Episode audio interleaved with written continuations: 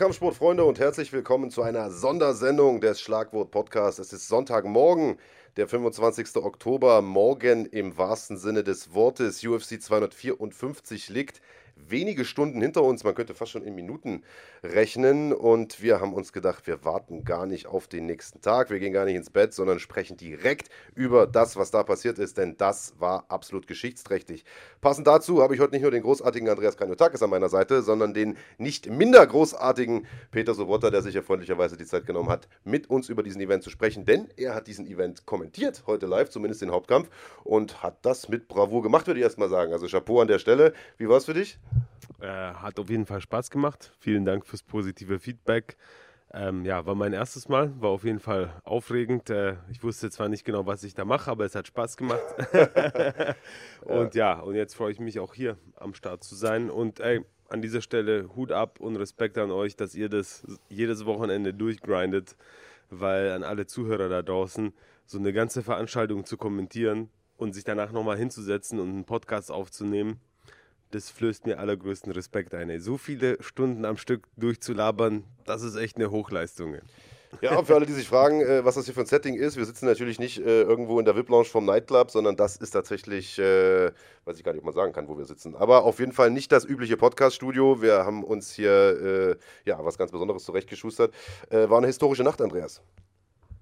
Das war sie in äh, ganz verschiedenem Sinne, denn das war ein absolut riesiger Kampf, der größte Kampf äh, von äh, den Online-Aktivitäten, auch von der Aufmerksamkeit den es dieses Jahr gab. Also mich haben heute wildfremde Leute angerufen im Laufe des Tages, die sich online meine Nummer rausgesucht haben. Irgendwie, scheiße, jetzt habt ihr herausgefunden, dass es geht. Also irgendwie über meine Homepage und mich, und, und, mich, äh, und mich gefragt haben, wo kann ich den Kampf sehen? Also ich habe gemerkt, hier ist was ganz Großes im Gange und es war klar, entweder passiert die Sensation in die eine Richtung, Justin Gaethje entthront ähm, Khabib, oder Habib geht eben zu 29-0, was auch schon eine Sensation ist. Plus die ganze Geschichte mit der Vater, ähm, also dem, dem Tod des Vaters außenrum. Also es war einfach so, dass klar war, es wird ein besonderer Abend von vornherein. Deswegen lag die ganze Zeit was in der Luft. Und ja, das, was da passiert ist, das hätte man sich so im Prinzip auch im Hollywood nicht anders ausdenken können. Ich muss eine Sache dazu sagen, wir sind wirklich kurz nach dem Event, es sind ein paar Sachen bekannt gegeben worden, kurz danach, die wir jetzt gleich auch noch ansprechen werden, die auch Habibs Vorbereitung äh, betreffen. Aber wie es eben so ist, erfahrungsgemäß werden dann in den Stunden danach immer noch ein paar andere Sachen bekannt. Das heißt, es kann sein, dass wir vielleicht ein bisschen aktuelle Sachen nicht mit drin haben, aber wir wollten einfach unsere erste Emotion mit euch teilen und genau das ist es hier. Peter, wie hast du den Kampf erlebt? Also erstmal das erste Mal so wirklich live und in Farbe selbst kommentieren ist was anderes als selber gucken, oder? Einfach nur als, als Zuschauer. Ja, es ist äh, auf jeden Fall ganz anders. Hat auf jeden Fall auch Spaß gemacht. Ähm, aber ich muss sagen, als Zuschauer kann man die Kämpfe, sag ich mal, auf eine andere äh, Art und Weise genießen, weil man konzentriert sich ja dann schon sehr auf die Arbeit und dass man sich auch gut ausdrückt und so weiter. Ja, aber nichtsdestotrotz habe ich den Kampf natürlich genossen und ich war auch ein bisschen aufgeregt, nicht nur weil es, sage ich jetzt mal, mein Debüt als Kommentator war, sondern weil, wie ihr es schon angesprochen habt, das einfach ein, ein großer Kampf war. Dann noch zu einer Uhrzeit, wo es halt angenehm zum Gucken ist für, für viele deutsche Fans oder allgemein für Europäer. Und ja, die zweite Frage zum Kampf. Ähm, ich hätte nicht erwartet, dass der Kampf so läuft. Ich dachte, das wird ein, der Kampf wird länger gehen und es wird härter werden. Ähm, ja, aber umso krasser und umso beeindruckender die Leistung von Khabib, weil er hat es wirklich leicht aussehen lassen. Zum einen hatte ich das Gefühl, dass er sich im Stand nochmal verbessert hat. Er hat mit einem der gefährlichsten Puncher und gefährlichsten Striker, hat einfach im Stand mitgekämpft und hat nicht nur mitgekämpft, sondern hat ihn in den Rückwärtsgang gedrängt, hat, hat gute Treffer gemacht, hat Flying Knees, also zweimal ein fliegendes Knie gebracht und hat sich dann in der ersten Runde schon einen Takedown geholt und zum, innerhalb von kürzer, kürzester Zeit zum Armbar gearbeitet und in der zweiten Runde super runtergenommen, direkt den Rücken geholt Gaethje hat sich weggedrückt, dann ist er in die Mount und von da halt äh, Triangle aus der Mount. Sieht man natürlich auch selten. Und gegen so einen Weltklasse-Mann wie Gaethje, der in den letzten Kämpfen einfach hervorragende Leistungen gebracht hat, er hat ihn aussehen lassen wie ein Anfänger. Heftig. Also ich bin da vollkommen bei dir. Ähm, Andreas und ich haben ja ein kleines Tippspiel laufen. Er hatte getippt äh, Habib. Du hast im Vorfeld, glaube ich, auch auf Habib getippt. Klar, ist natürlich der große Favorit gewesen. Ähm, dass das aber am Ende eine so eindeutige Sache wird, das hätten wahrscheinlich auch die wenigsten erwartet. Zumindest auf die Art und Weise, wie es passiert ist. Du hast gesagt, er hat ihn im Striking dominiert, er hat ihn zurückgedrängt, hat im Prinzip den Kämpfer, der immer im Vorwärtsgang ist, in den Rückwärtsgang gezwungen. Und was ich besonders interessant fand, Peter, und wir haben uns vorher schon kurz, Runde, vorhin schon kurz darüber unterhalten, ist, er hatte ein paar Mal Top-Position am Boden und Rabib kennt man, sobald das der Fall ist, knallt er eigentlich ein paar Hände rein, um die Submissions vorzubereiten. Das hat er diesmal überhaupt nicht gemacht. Hat nicht eine einzige Hand am Boden geschlagen, wenn ich mich da recht erinnere. Hat ein Submission-Attempt nach dem anderen versucht. Es kam einem fast so vor, als wollte er Justin Gaethje, mit dem er sich ja super versteht, die ja eigentlich gute Buddies sind, nicht mehr als nötig verletzen und hat sich dadurch aber ja selbst eigentlich schwerer als nötig gemacht. Also das macht das Ganze für mich noch beeindruckender, als es ohnehin schon war. Ja, also das war, wie du sagst, un untypisch für Khabib, dass er so wenig geschlagen hat. Aber vielleicht, sage ich mal, hat er auch im Kampf gefühlt, dass er einfach mit dem Grappling gut durchkommt. Und ich meine, wir haben bei Gaethje noch nie gesehen, wie er vom Rücken kämpft. Und Khabib, jemand mit so viel Erfahrung, hat vielleicht einfach gemerkt, okay, er ist nicht stark, wenn er auf dem Rücken liegt. Er, er macht Fehler, er positioniert seine Hände nicht richtig und so weiter. Und hat er statt irgendwie Ground and Pound zu machen, da eher die Lücke gesehen und halt auch den Sack zugemacht. Und das hat ja auch funktioniert. Was ich spannend fand von einer technischen Perspektive aus betrachtet, ist, dass äh, viele Leute ja logischerweise sagen, okay, Habib ist ein sehr, sehr guter Ringer nicht so ein guter Striker. Da habe ich vorher schon gesagt, wir haben am Freitag so ein Stärke-Schwächen-Video gemacht. Leute, der ist nicht so schlecht, wie alle immer sagen. Also er ist halt so gut im Ringen, dass sein Striking im Vergleich dazu natürlich nicht ganz so gut ist, aber Digga, der hat einfach irgendwie richtig gute Leute im Stand auch ähm, das Leben schwer gemacht. Und das hat man jetzt da gesehen. Ähm, aber was ich auch finde, ist, dass viele Leute sein Submission-Game unterschätzt haben. Der ist eben nicht nur in der Lage, Leute zu kontrollieren, ringerisch und dann irgendwie auf den Rücken zu klettern und abzuwürgen, sondern wir haben es gesehen. In der ersten Runde hat er nicht mehr viel Zeit, ist in diesen Armbar, von da aus in so einen Biceps-Slicer ähm, äh, geschlittert. Das, wenn das noch 30 Sekunden länger gegangen wäre, wäre das knapp gewesen. Und die Submission, die am Ende kam, die war auch richtig slick. Und das ist was, was man so von ihm vorher auch nicht gesehen hat. Das heißt, wir sehen einen komplett neuen Khabib Nurmagomedov, der nochmal echt was draufgepackt hat, der, obwohl er ja schon der Beste war vorher, einfach noch besser geworden ist, im Stand, am Boden noch was gezeigt hat, was wir so von ihm nicht kannten. Ja, und dann lässt er die Bombe fallen am Ende und äh, zieht seine Handschuhe aus. Ich habe es schon in der Übertragung gesehen, als er an dem Tape rumgefummelt hat, ey, der will seine Handschuhe ausziehen. Was ist dir in dem Moment durch den Kopf gegangen, äh, Peter? Ich dachte ehrlich gesagt, ähm, ich meine, er ist ja nach dem Kampf so ein bisschen zusammengebrochen, hat geweint, hat sich wahrscheinlich an seinen Vater erinnert und dass er nicht dabei sein kann.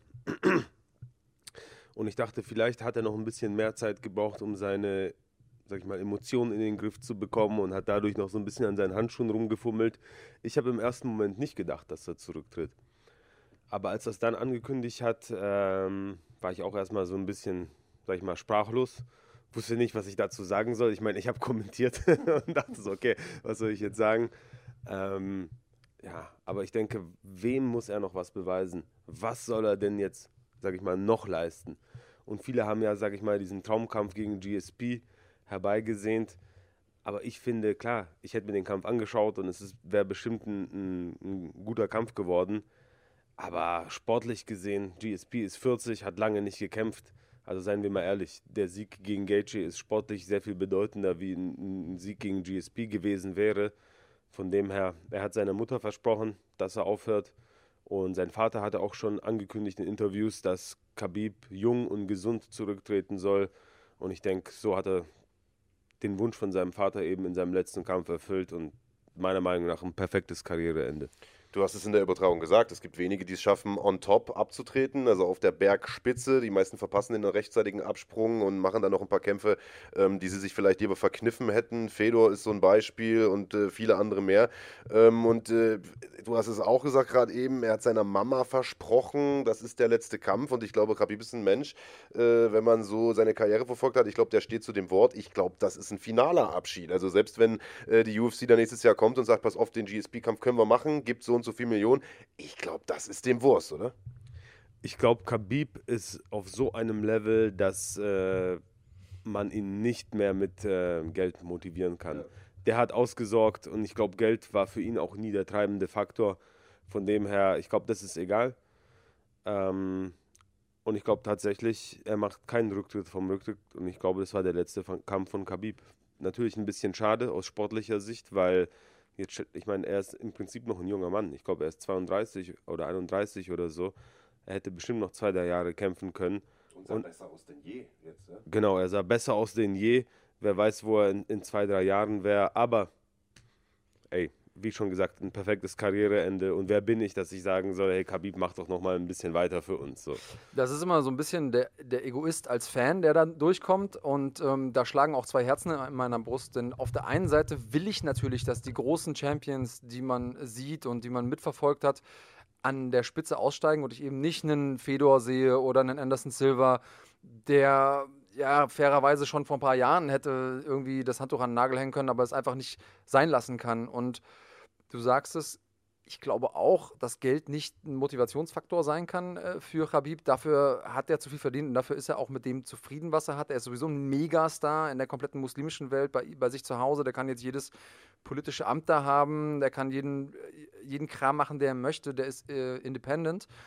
Das heißt, es müsste irgendwie einen sportlichen Anreiz geben der einzige sportliche Anreiz, der wirklich noch realistisch wäre, wäre ein GSP, der Bock hat und noch relevant ist. Und da haben wir eben schon gesagt, gut, der ist schon ein bisschen in die Jahre gekommen. Trotzdem wäre das ein Kampf, den ich mir angucken würde, keine Frage. Auf der anderen Seite ist da dieser Kampf gegen Tony Ferguson, der nie zustande kam, wo sich immer alle fragen werden, was wäre passiert, wenn, auch wenn jetzt durch diese Handlungslogik, die eigentlich nicht funktioniert im MMA, äh, Gaethje besiegt Ferguson eindeutig und Khabib danach wieder äh, Gaethje eindeutig, das so ein bisschen ausgehebelt ist. Aber ganz im Ernst, um jetzt nur 30-0 zu machen, noch einen Kampf hinten dran zu schieben, ich glaube, das ist einfach das perfekte Ende von einem MMA-Märchen. Eine bessere Karriere kann man nicht hinlegen. Und ähm, jetzt kommt natürlich einmal diese Goat-Geschichte, die würde ich gerne gleich mit euch noch diskutieren äh, weil es auch da online schon losging und äh, ich glaube, dass das auch eine Diskussion ist, um die wir nicht umherkommen. Vorher will ich aber noch eine Sache erwähnen, die kurz nach dem Kampf klar wurde, nämlich Khabib hatte nicht nur deshalb eine schlechte Vorbereitung, weil sein Vater ja kürzlich verstorben ist, der gleichzeitig Trainer, Mentor und so, ich meine, ihr habt es alle jetzt mittlerweile schon genug gehört, sondern er hat sich wohl auch noch einen Knochen im Fuß gebrochen und zwei Zehen. Wenn ihr euch das Bild anguckt von den Handschuhen, die im, im Cage liegen, da seht ihr auch, dass zwei seiner Zehen getaped sind. Plus, er muss wohl Mumps gehabt haben in der Vorbereitung, was ihm zwei Wochen komplett ähm, aus, dem, aus dem Latschen gehauen hat. Und dann so eine Performance hinzulegen, mit dem psychischen Druck, mit dem physischen Druck und trotzdem so zu performen, ich bin unglaublich äh, ja, beeindruckt also mehr beeindruckt kann ich eigentlich gar nicht mehr sein von einem, von einem Menschen. Ähm, glaubt ihr, dass wir einen Habib gesehen haben, der gar nicht hätte besser sein können? Oder wäre es noch besser gewesen, wären diese Probleme nicht gekommen?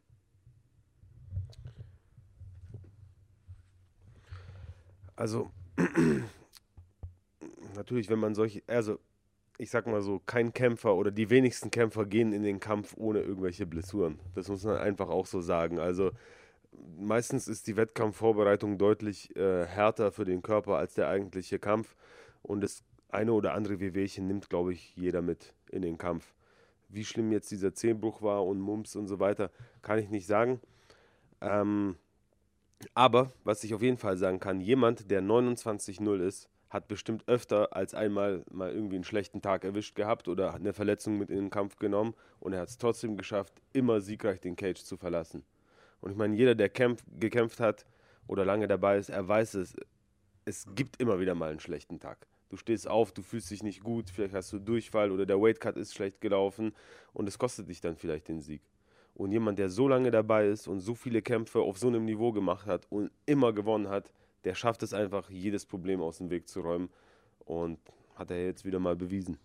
Ich sehe das genauso wie Peter. Also ich glaube auch, dass das nicht das erste Mal gewesen ist, dass er in seiner Karriere irgendwelche Verletzungen oder irgendwelche Rückschläge vielleicht auch oder Krankheiten in der, in der Vorbereitung hatte. Ich finde die Frage ähm, viel spannender. Du hast es gerade richtigerweise gesagt. Es ist natürlich schön, dass der an der Spitze abtritt und wir als Fan hätten uns gewünscht, er hätte weitergemacht, denn wir wünschen uns das deshalb, weil ich glaube, dass der in den nächsten Kämpfen mehr nicht abgebaut hätte, wie wir das bei diesen Leuten gesehen haben, wie Fedor, Chuck Liddell und so weiter, die dann irgendwann einfach über den Berg waren immer schlechter geworden sind, sondern der war der war ja diese Nacht der beste Khabib aller Zeiten und es hätte mich einfach mal interessiert, wie weit hätte man das noch treiben können? Äh, wohin wäre die Reise mit dem noch gegangen? Also klar, du hast im Vorfeld gesagt, das Striking von dem ist unterschätzt, der ist kein, kein schlechter Striker, aber das, was wir diese Nacht von ihm gesehen haben, war ja auch striking-technisch das Beste, was der je abgeliefert hat und ich, ich mag mir gar nicht vorstellen, wie der in drei, vier Jahren vielleicht ausgesehen hätte. Ja? Ich meine, klar, wird man über Nacht alt in diesem Sport, jeder Kampf kann im Prinzip der erste sein, in dem du scheiße wirst, aber äh, ich glaube schon, dass er noch zwei, drei gute Fights äh, in den Knochen gehabt hätte, oder nicht?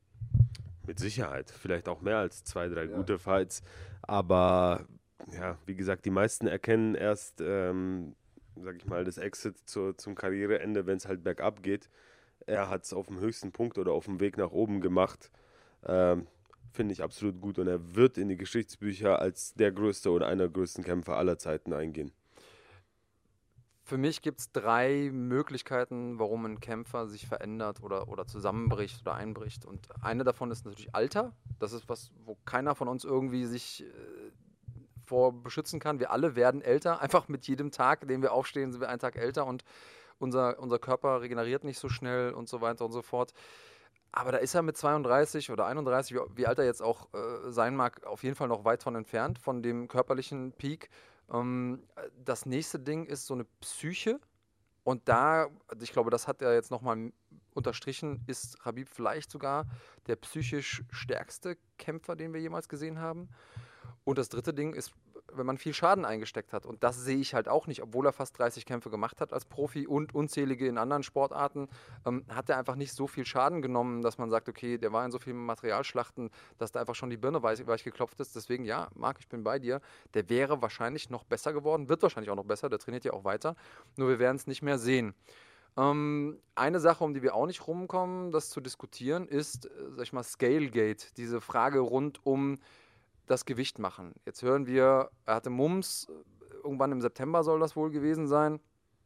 Und äh, er hatte ja auf der Waage einen Moment, Mike Dolce hat das ja so ein bisschen rausgestellt, wo man sagen kann, er war der Offizielle, der die Waage abgelesen hat, schon sehr, sehr nachsichtig mit ihm.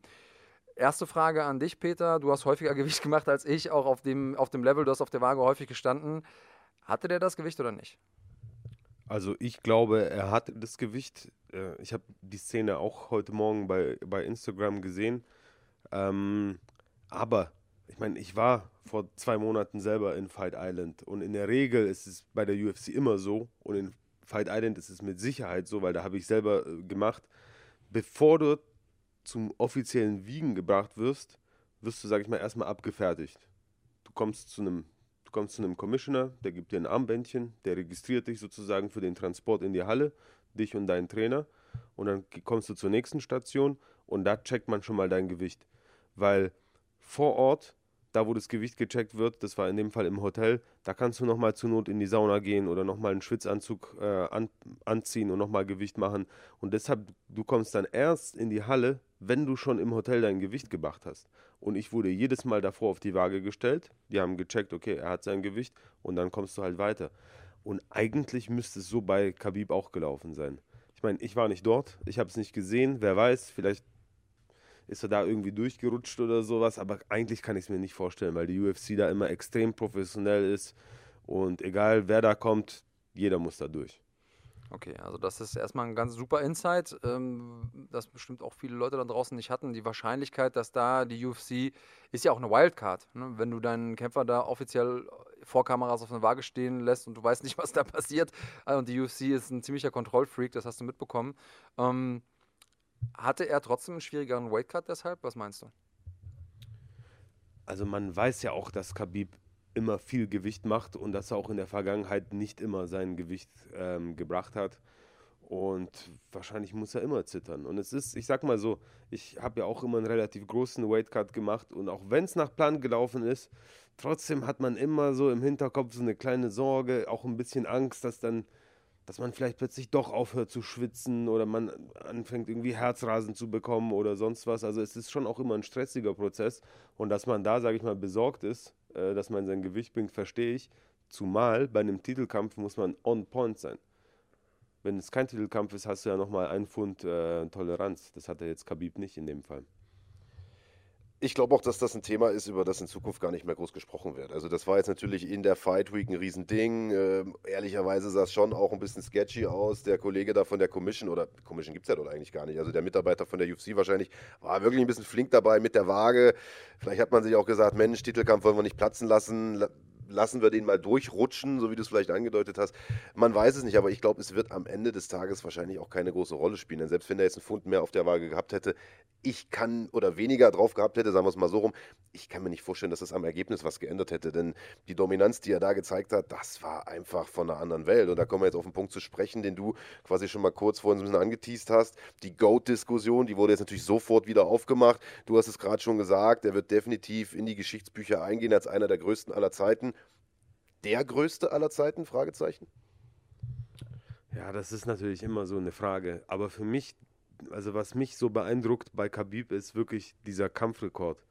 Er ist ungeschlagen. Er hat mal nicht mal einmal irgendwie diesen falschen Tag erwischt oder diesen einen Fehler gemacht. Und wir alle wissen, im MMA reicht ein Fehler und der Kampf ist halt vorbei. Und alle anderen, die mit in dieser Diskussion sind, haben halt den eine oder die eine oder andere Niederlage auf dem Rekord und die hatte Khabib halt nicht. Und er hat auch gute Leute gekämpft und absolut dominant. Also ich würde jetzt mal sagen, für mich the greatest of all time. Nicht nur, sage ich mal, vom kämpferischen. Ich mag ihn auch persönlich. Er ist ein respektvoller Mensch, ein Vorbild. Er ist für seine Teamkameraden dabei, ein Nationalheld.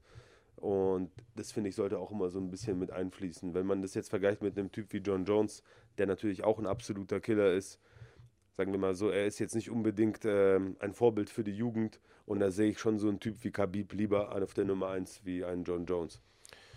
Ja, und ich sag mal, Andreas äh, Peter sagt, ein Fehler reicht, ein schlechter Tag reicht. Selbst ein John Jones ist ja im Prinzip nicht ungeschlagen, auch wenn immer gesagt wird, er ist im Prinzip ungeschlagen, aber er hat eben diese eine Niederlage, weil er eben diesen einen Fehler gemacht hat. Das muss man einfach sagen, es war ein Fehler, unerlaubte Aktion. Nichtsdestotrotz, der wird ja nun seit vielen, vielen Jahren als der Beste aller Zeiten gehandelt, weil er einfach auch die eine ne Riege äh, der Topstars weggemacht hat. Ähm, wer ist für dich der Greatest of All Time? GSP ist ja auch einer, der in dieser Diskussion immer vorkommt, obwohl er ein paar Niederlagen hat. Ähm, sag an, wen hast du vorn? Ich glaube, das ist gerade total schwer. Ich bin, äh, ich bin wirklich, und wir beide haben ja den Kampf zusammen geguckt vorhin, ich bin wirklich ein bisschen emotional auch. Also diese ganze Sache rund um den Verlust des Vaters von Khabib, das, was auf dem Spiel stand, ähm, die Größe des Kampfes, den da so weinen zu sehen also jetzt gerade ist meine Tendenz in diesem Moment, wenn du mich fragst, natürlich auch Habib.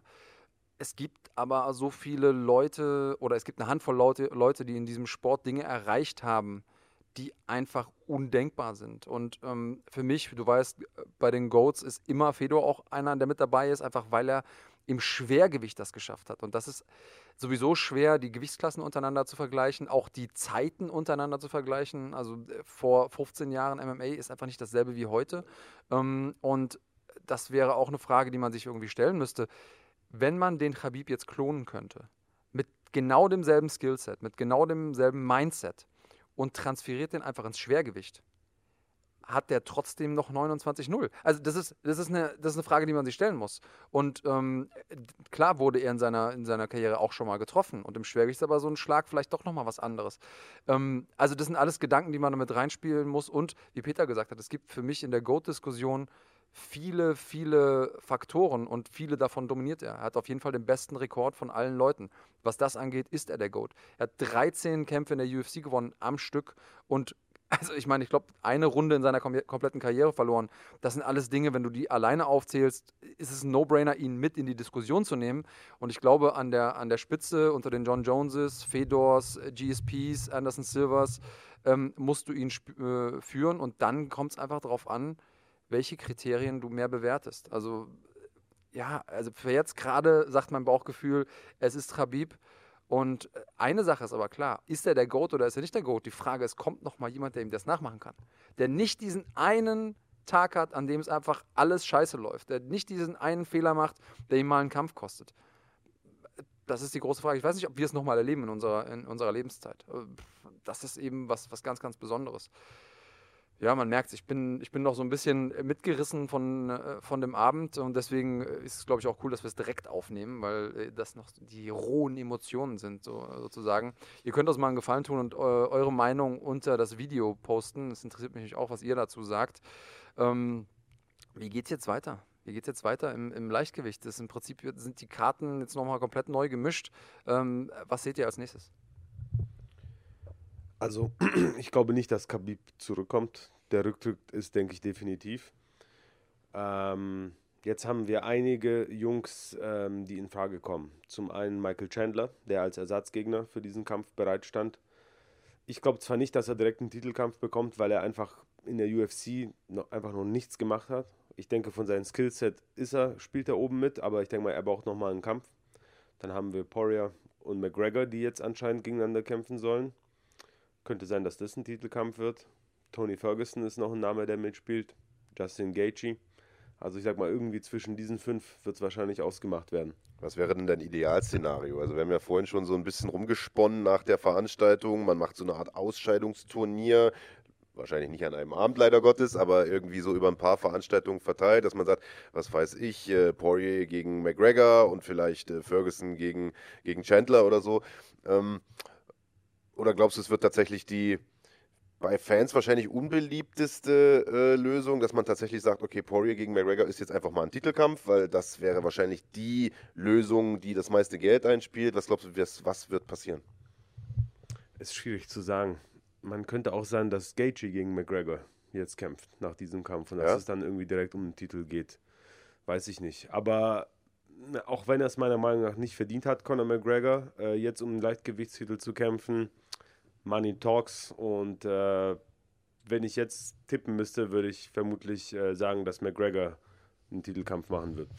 Ja, ich glaube, darauf wird es tatsächlich hinauslaufen. Äh, ihr könnt uns, wie gesagt, in den Kommentaren mal reinschreiben, was ihr gern hättet. Äh, wie soll das jetzt im Leichtgewicht ausgehen? Und natürlich genau, wer ist der GOAT für euch? Wer ist der Greatest of All Time? Ist es John Jones? Ist es GSP? Oder ist es nach dieser Vorstellung letzte Nacht äh, Habib Nurmagomedov? Ich glaube, an dem kommt man eigentlich nicht wirklich vorbei, ähm, so stark wie er sich da verbessert hat. Also, ich würde sagen, auf das Thema machen wir jetzt erstmal einen Deckel drauf, verabschieden uns von dir, denn es ist mittlerweile hier fast 2 Uhr nachts Ortszeit. Äh, du hast auch einen langen, langen Tag hinter dir. Ähm, danke dir nochmal, dass du dir die Zeit hier genommen hast. Äh, wie immer, äh, gern gesehener Gast. Wir machen einen ganz kurzen Break, sind dann gleich wieder zurück, werten die komplette Maincard nochmal aus, denn wir haben ja auch wie immer getippt und müssen nochmal gucken, wer da äh, diese Woche die Nase vorn hatte. Den Main Event, so viel kann ich mal verraten, habe ich auf jeden Fall verkackt. Da hat der Kollege Kranjotakis abgeräumt. Der Rest lief vielleicht nicht ganz so gut für den, äh, für den jungen Mann. Ähm, wir sind gleich zurück und dann werten wir das Ganze aus. Bis gleich.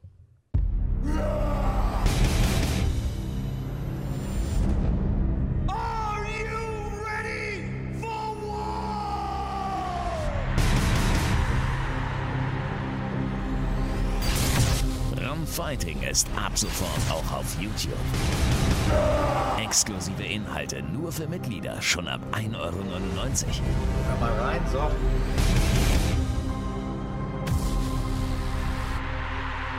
Erlebe Deutschlands größtes Kampfsportarchiv mit mehr als 100 Live- und Pay-Per-View-Events pro Jahr. Einem 24-7-Channel, einzigartige Dokus und vieles mehr.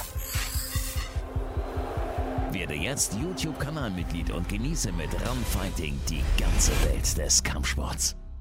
Da sind wir zurück. Äh, den Kollegen Peter Sobotta, den haben wir in den wohlverdienten Feierabend entlassen. Wir beide machen noch eine Extraschicht, denn wir müssen noch das Tippspiel auswerten. Das haben wir euch noch vorenthalten. Wir haben natürlich nicht nur auf den Hauptkampf getippt, sondern auch auf die komplette Maincard, beziehungsweise fast die komplette Maincard. Ein äh, Kampf wurde noch nachgeschoben, das war der Damenkampf. Den haben wir jetzt nicht getippt, äh, aber würde ich jetzt mal sagen, ist wahrscheinlich auch vernachlässigbar. Obwohl, nicht unbedingt, denn mit Lauren Murphy haben wir da vielleicht eine künftige Titelkandidatin irgendwie gesehen. Richtig, die hat jetzt gegen ein Nachwuchstalent gekämpft. So hat mhm. sich dann im Nachhinein herausgestellt. Ja. Du hast mir offenbart vorhin so ein bisschen im, im Geheimen, dass du vielleicht so einen Dark Horse-Tipp gemacht hättest und ja. auf äh, Lilia Shakirova gesetzt hättest. Das wäre nach hinten losgegangen. Das wäre, ja, was heißt hättest? Äh, ich habe auf die tatsächlich sogar Geld gesetzt, denn ähm, die hatte eine extrem äh, attraktive Quote. Ähm, Warum und, und äh, naja, gut, also man muss dazu sagen, zu der gab es relativ wenig Videomaterial und die hatte mit neun Kämpfen, acht Siegen, keine verkehrte Bilanz, ist jetzt mit einer Woche Vorbereitung eingesprungen, war deutlich kleiner. Wenn man ehrlich ist, auch im Fliegengewicht in der falschen Gewichtsklasse, müsste wahrscheinlich dann irgendwie im Strohgewicht oder so antreten. Aber war eine starke Ringerin und Lauren Murphy ist so eine ich sag mal, eine äh, Hans Hensin Dampf in allen Gassen, kann vieles gut, aber nicht so perfekt. Und ich dachte mir, gut, wenn die runtergeholt wird von der kleineren Ringerin, äh, Usbekistan auch, äh, wie gesagt, viele, viele grantige Kämpfer, die dort herkommen, die ein bisschen, bisschen was drauf haben. Da dachte ich mir, Mensch, äh, so eine Außenseiterchance hat die schon. Also im Fünfer habe ich da mal reingeschoben, aber den habe ich verbrannt. Aber gut, soll äh, keine Rolle spielen für das Tippspiel. Das ist ja letztlich das, äh, was, was viel wichtiger ist, denn hier geht es um die Ehre und um ein wirklich ganz, ganz fürchterliches Interview, ähm, das der Verlierer dann irgendwie führen muss.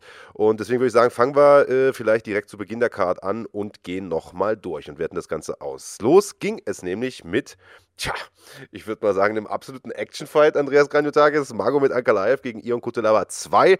Ersten Kampf gab es im Februar, damals hat Ankalaev relativ schnell gewonnen, ich meine 38 Sekunden oder so, hat er ihn da weggepackt, äh, Kutelava irgendwie auf wackeligen Beinen wurde aus dem Kampf genommen, alles kontrovers, er hat sich hinterher beschwert, hat gesagt, Mensch, ich war doch gar nicht angeschlagen, ich hätte doch noch viel länger weitermachen können.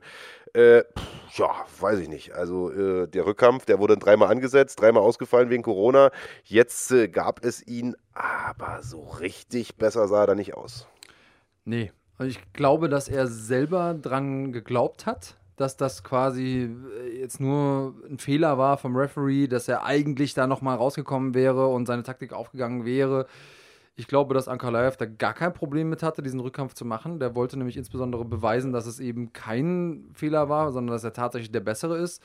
Und ähm, der hat jetzt äh, im Prinzip außer diese eine Sekunde, die er gegen Paul Gregg da äh, mal gepatzt hat, denn der hat den drei Runden lang hardcore dominiert und am Ende ja. in einem Triangle abklopfen müssen, hat er sich keinen Fehler erlaubt bislang in seiner äh, MMA-Karriere und der ist im Light Heavyweight unterwegs, in der Gewichtsklasse, die eh jetzt gerade neu durchgemischt wurde.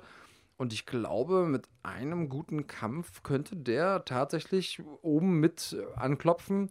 Und der ist ein brandgefährlicher Typ. Kutelaba übrigens auch. Er sah nur einfach gegen Ankalaev furchtbar schlecht aus und ich glaube, den schlägt er von zehn Kämpfen vielleicht in einem mit einem Lucky Punch. Ich sehe das ähnlich wie du. Also man muss dazu sagen, der erste Kampf, äh, gut 38 Sekunden, kann man jetzt nicht viel, hat man nicht viel Material, was man bewerten kann.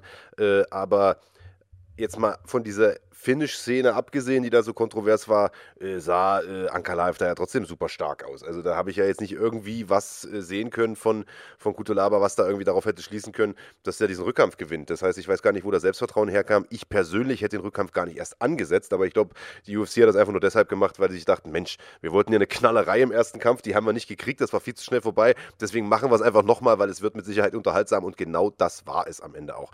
Ähm, jetzt ist genau äh, das so, wie du es gesagt hast, Andreas. Ankalaev Live hat jetzt irgendwie äh, fast alle Kämpfe seiner Karriere gewonnen, außer eben diesen einen gegen, äh, gegen Paul Craig, wo er irgendwie in der allerletzten Sekunde des Kampfes in diese Triangle reinrennt oder reinfällt, wie auch immer man es sagen will. Und er hat jetzt auch die letzten äh, fünf Kämpfe in Folge äh, gewonnen. Und äh, das haben wir auch in der Übertragung gesagt. Die Frage ist ja nicht nur, dass er gewonnen hat, sondern auch, wie er gewonnen hat. Äh, Headkick-K.O., Frontkick-K.O. Also da gab es ja auch nicht allzu viele äh, in der UFC und jetzt zweimal nacheinander den Kutelaba umgelegt. Äh, jetzt kann man langsam wirklich argumentieren, dass er da äh, in dieser Rangliste im Halbschwergewicht doch weitaus höher äh, platziert werden sollte als auf Rang 11, wo er jetzt aktuell steht. Ich bin mal sehr, sehr gespannt. Am Montag kommen die neuen Rankings raus, äh, wo wir ihn dann sehen. Vor ihm sind nach wie vor noch Namen wie Jiri Puhatska, der ähm, erst einen Kampf in der UFC gemacht hat, von Rising gekommen ist, als Rising Champion auf Platz 5 gerankt ist der wirklich einen guten Kampf gemacht hat, echt gut aussah, äh, aber äh, ich, also Anka Live nach den Kämpfen, die er bis jetzt abgeliefert hat, ich sag mal, Platz in den Top 10 sollte ihm sicher sein und ein, zwei Siege, Alter, wer weiß man. Und dann ist da ein Titelkampf definitiv drin. Ja, definitiv. Von, vom Matchup her fände ich einen Kampf gegen Johnny Walker geil. Ich glaube, dass das ein absoluter Knaller wäre. Ja. Aber auch äh, Krylov ist einer, der einen Wahnsinnsgegner abgeben würde für ihn. Äh, Im Prinzip alle, die da vor ihm sind. Äh, auch Özdemir und so. Also, das, das, ist einfach ein unglaublich spannender Player in, diesem, in dieser Gewichtsklasse. Und äh, ich bin ein großer Fan. Also ich traue ihm sehr, sehr viel zu. Ja, gucken wir mal. Ähm, getippt haben wir beide übrigens auf Ankalaev. Ähm, und äh, ach, wusstest du nicht mehr? Da, ich wusste, aber ich wollte jetzt fragen, welche Runde. Ich glaub, ja, ja, das war ja das Problem, dass wir beide K.O. auch getippt hatten, dementsprechend auf Runde mussten. Und ich glaube, ich durfte vorlegen, weil ich den letzten Spieltag verloren hatte, habe Runde 1 getippt und das ist Gott sei Dank tatsächlich auch eingetreten. Dementsprechend 2 zu 1 Punkte für mich.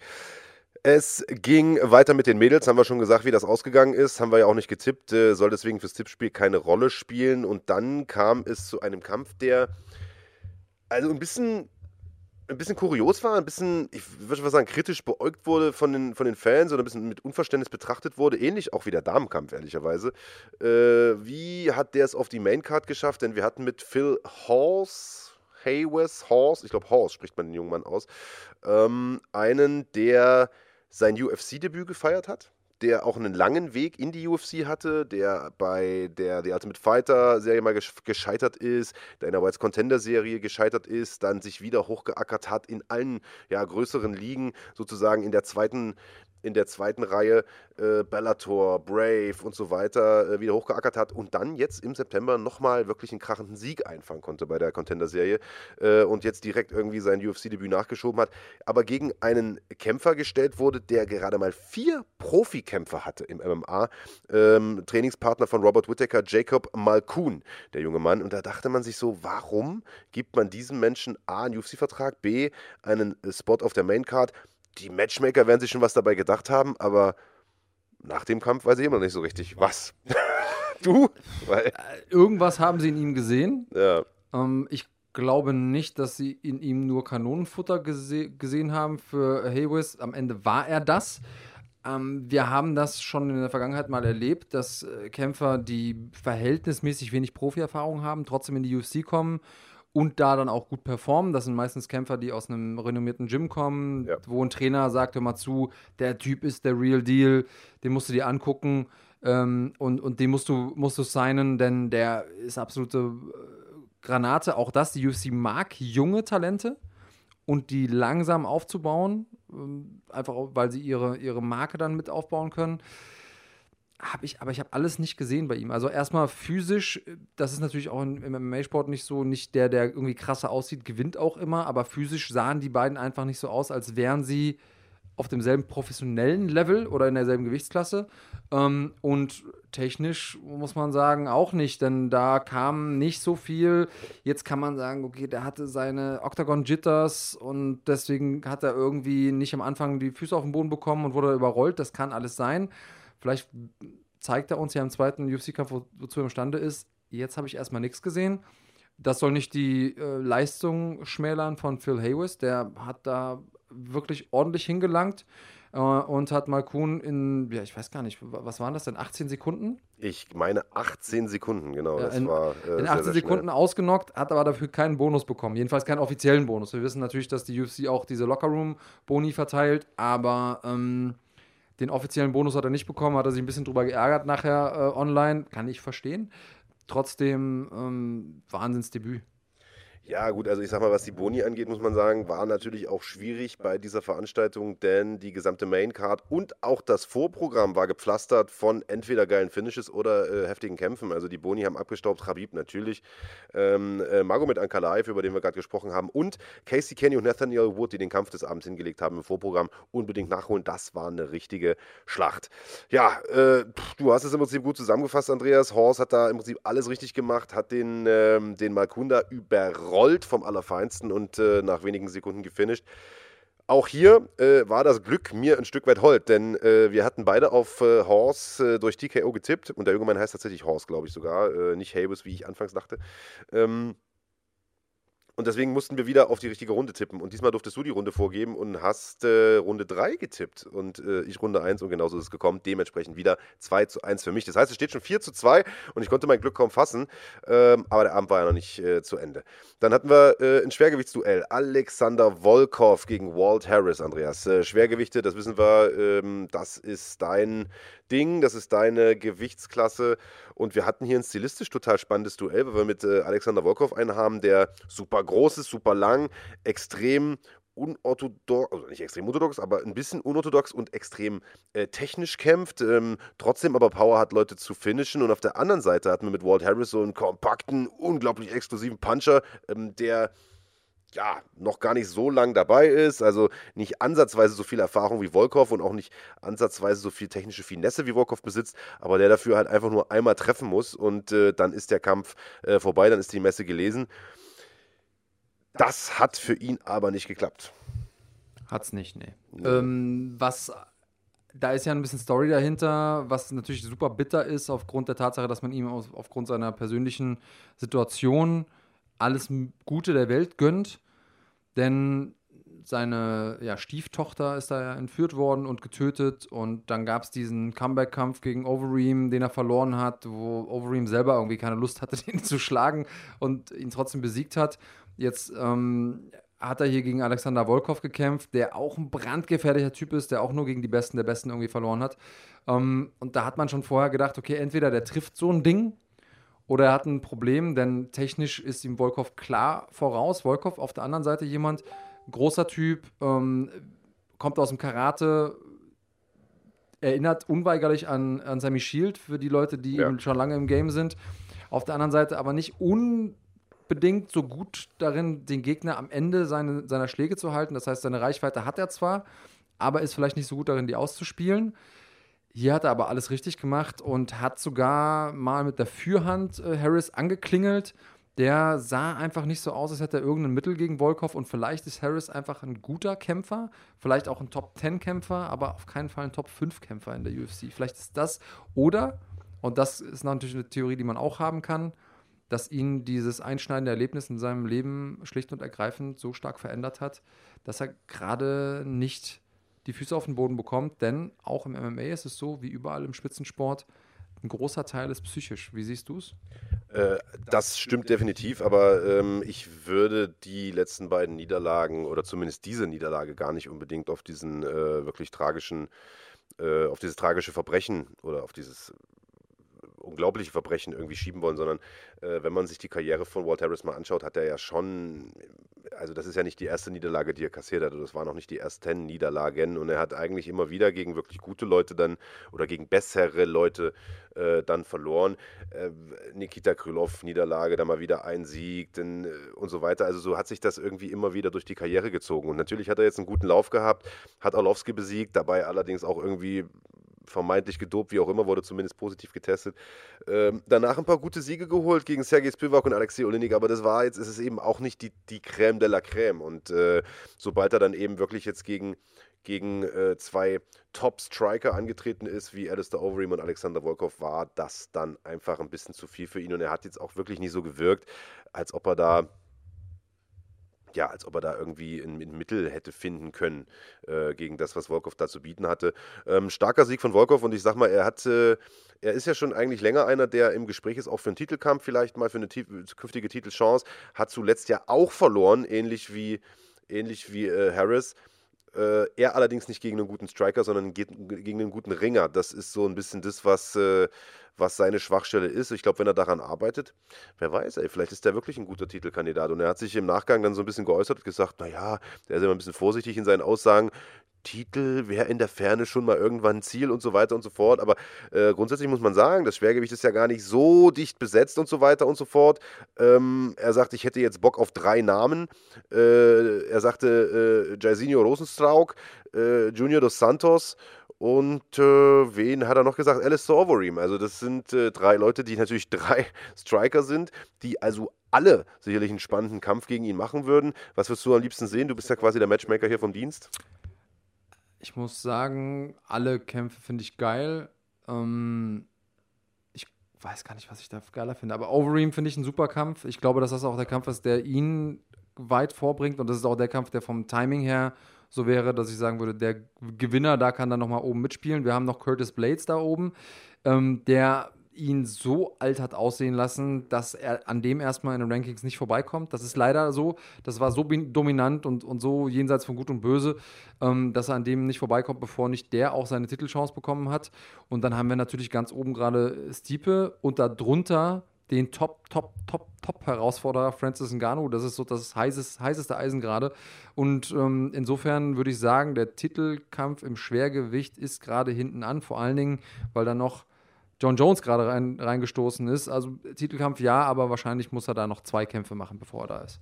Also auf jeden Fall und ich glaube, er war da auch wirklich clever zu sagen, ich fordere jetzt Overeem, äh, Rosenstrauk oder Dos Santos raus, weil das sind halt Leute, die ihm stilistisch, glaube ich, eher liegen ähm, als, äh, als, was weiß ich, ein Rückkampf beispielsweise gegen Curtis Blaze oder so. Also ich glaube, da hat er nicht, nicht viel Chancen. So. Das ist, äh, da ist er ringerisch einfach nicht gut genug, ist er auch zu lang, ähm, zu zu, äh, ja, zu angreifbar einfach für, für Leute mit guten Takedowns. Aber äh, wir haben in diesem Fall unterschiedlich getippt. Das äh, zum ersten Mal auf der Maincard äh, dieser Veranstaltung. Ich habe gesagt, Volkov nach Punkten. Du hast gesagt, Harris durch äh, TKO. Und äh, Volkov hat gewonnen durch TKO in der zweiten Runde. Jetzt habe ich hier schon, jetzt sind mir die Pferde ein bisschen wieder durchgegangen. Ich habe mir da zwei Punkte gegeben. Ist natürlich nur einer. Denn, so kann man auch Punkte bekommen. Ja, so kann man auch Punkte bekommen. Äh, dann muss ich mal das Gesamtergebnis. War ein Symp Sympathie, äh, Sympathie-Tipp ja, ja, von mir. da hast du mir einen Gefallen getan, natürlich, genau. Äh, guckt euch doch die Folge an. Ja, ja. ja, ja. Äh, du hast gesagt, Harris TKO, das ist nicht passiert. Ähm, 1 zu 0 für mich auf jeden Fall an der Stelle. Und äh, dann waren wir auch schon beim Co-Main-Event angekommen. Und der war ja nicht minder spannend als der, als der eigentliche Main-Event, denn äh, da ging es darum, wer der nächste Herausforderer von Israel Adesanya sein wird.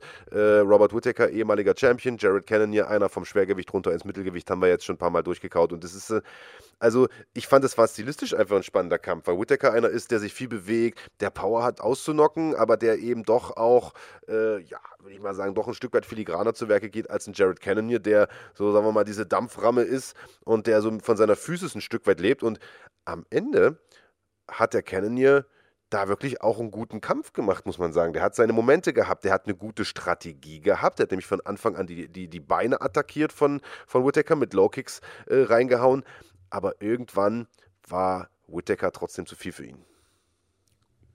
Genauso ist es. Ähm, spannender Umstand, den ich noch beobachtet habe bei der Übertragung, ist, dass die Oddmaker, also die Leute, die die Wettquoten machen, und das sieht man fast nie in der UFC, komplett pari waren.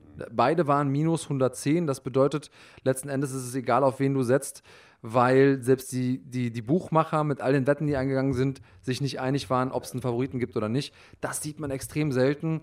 Ähm, und das hat man auch im Kampf gesehen. Die waren beide schon echt richtig gut.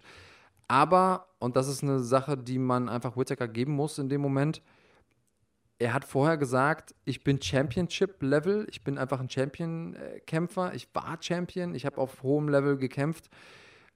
Und da ist eben nicht jeder.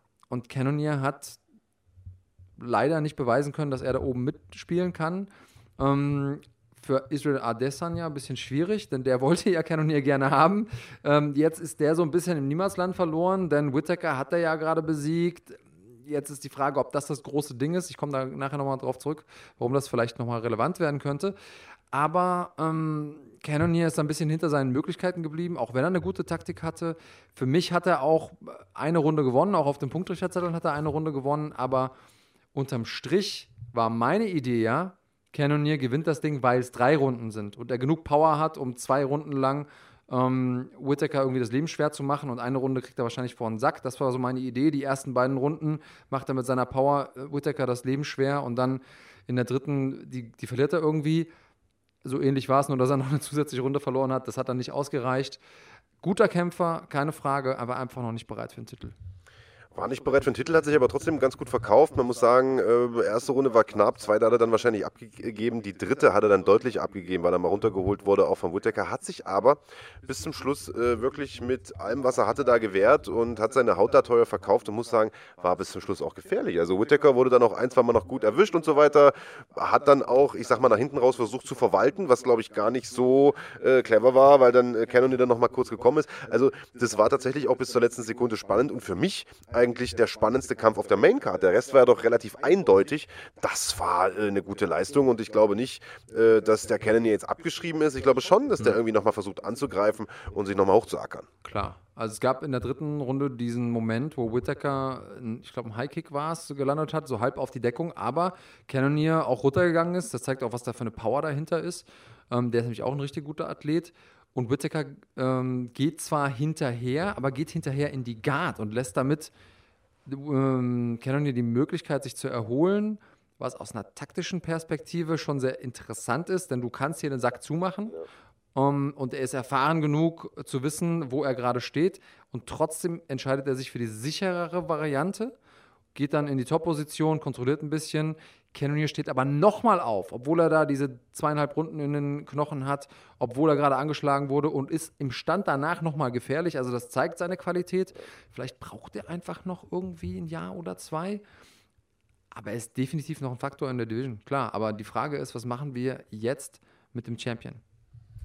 Das ist eine gute Frage. Also äh, Robert Whittaker hat im Nachgang natürlich gleich äh, keinen Zweifel daran gelassen, dass er sich jetzt hier als der nächste Herausforderer sieht, äh, will einen Rückkampf gegen Adesanya haben und ich glaube ehrlicherweise, dass man ihm den auch schlecht verwehren kann, denn wenn man sich die Rangliste mal so anschaut, dann äh, ja, dann ist das äh, relativ schwierig, da jemand anderen rauszupicken. Also Cannonier fällt aus, ist klar. Paulo Costa jetzt erst äh, total eindeutig gefinisht worden von Adesanya.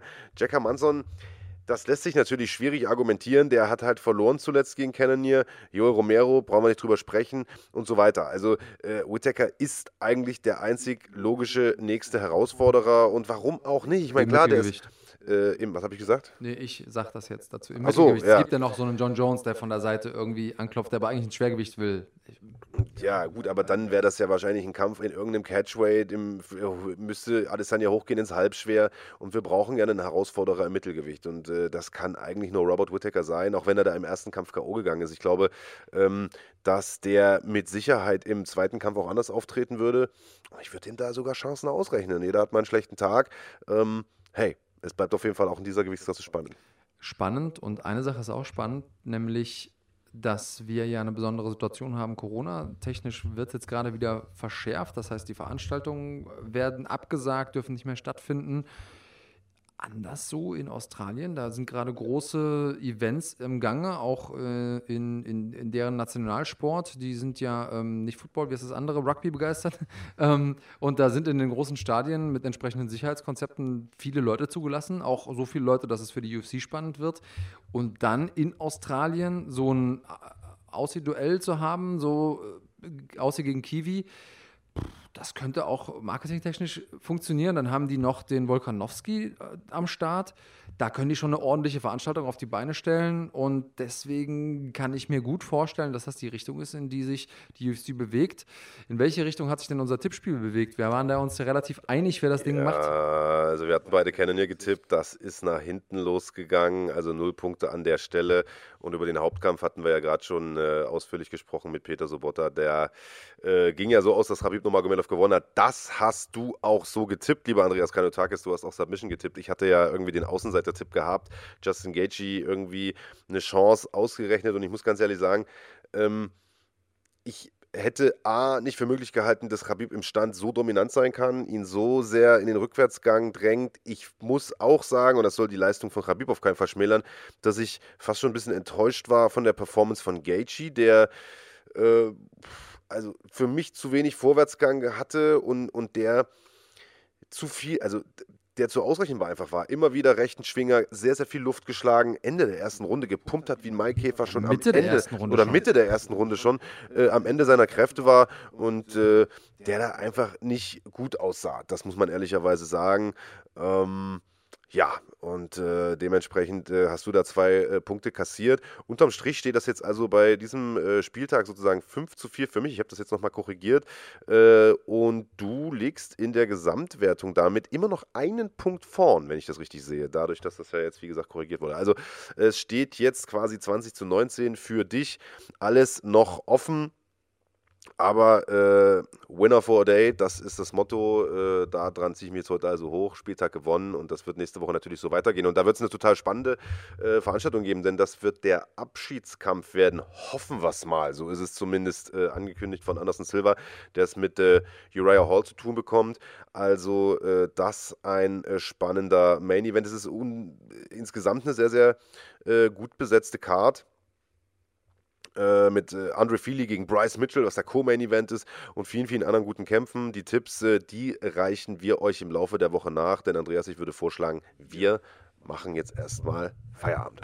Ist es Zeit auf jeden Fall und natürlich ist auch so noch einiges passiert in der Welt des Kampfsports. Das müsst ihr uns ein bisschen nachsehen. Ich glaube, ihr da draußen, die meisten da draußen, die wollten jetzt einfach hören, was rund um Khabib abgeht. Deswegen haben wir uns heute mal sehr stark auf die UFC konzentriert.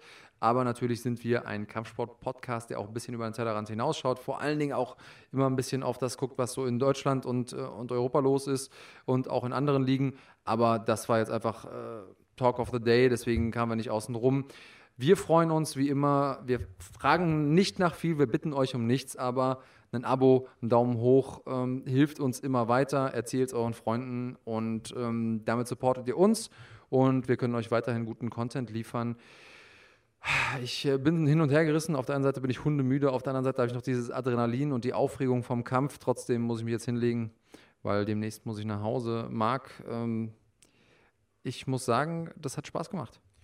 Ja, war eine geile Nacht, war eine geschichtsträchtige Nacht. Ich habe, äh, ich weiß gar nicht, irgendeiner aus meiner Twitter-Timeline hat das auch gepostet, irgendeine so Figur aus, dem, äh, aus der US-MMA-Szene gesagt, das wird eine Veranstaltung sein oder ein Kampf sein, über den man in 100 Jahren noch sprechen wird. Und das ist durchaus möglich. Also wenn es den MMA-Sport bis dahin noch gibt, wovon ich mal stark ausgehe, wird man auch dann noch sagen können, weißt du noch damals, als dieser damals ungeschlagene Khabib Nurmagomedov zurückgetreten ist. Das ist eine absolut einen. historische Nacht äh, und du hast es gesagt, wer weiß, ob wir jemals wieder einen haben ähm, der solche Kämpfe abliefern kann, der eine solche Karriere hinlegen kann. Also wir sind da Zeuge etwas, äh, von etwas äh, wirklich sehr, sehr Historischem geworden. Ähm, dabei würde ich sagen, lassen wir es äh, heute auch bewenden, machen den Deckel heute drauf. Das war's von uns. Wir sehen uns wieder allerspätestens nächste Woche Sonntag dann mit der Auswertung ähm, vom letzten Kampf von Anderson Silva, wenn sich quasi die nächste Größe in den Ruhestand verabschiedet. Ähm, ja, macht's gut. Bis dahin. Bleibt cremig.